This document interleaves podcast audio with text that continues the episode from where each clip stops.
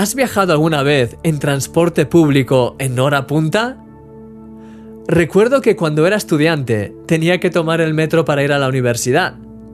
La línea 6 de metro siempre estaba saturada a esas horas. Los vagones estaban llenos a más no poder. Parecíamos sardinas en lata. Al estar tan juntos todos, era fácil respirar la fragancia de las personas que teníamos al lado.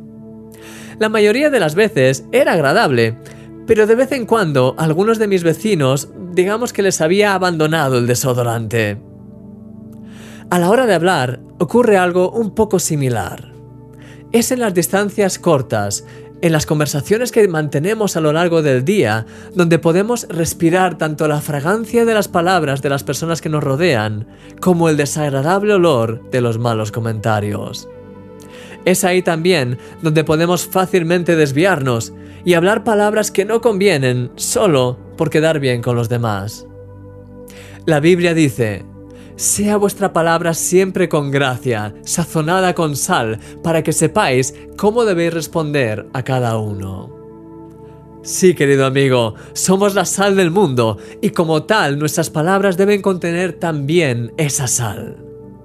Piensa en ello cuando estés hablando con otras personas. Déjales que respiren la fragancia de Dios a través de ti, que degusten la gracia en tus palabras. El amor reflejado en tus palabras, la amabilidad y el compartir con los demás acerca de Jesús es lo que hace que tus palabras tengan ese punto de sal que cambia la vida de las personas. Vamos a orar. Señor, te doy gracias por lo que estás haciendo en nuestras vidas, Señor. Ayúdanos para que nuestras conversaciones estén marcadas por tu amor y por tu gracia, para que sepamos cómo contestar a cada persona y para que hagamos todo de, tal manera, Señor, que te agrade.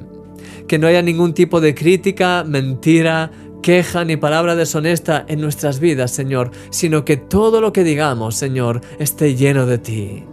En el nombre de Jesús. Amén. Eres un milagro.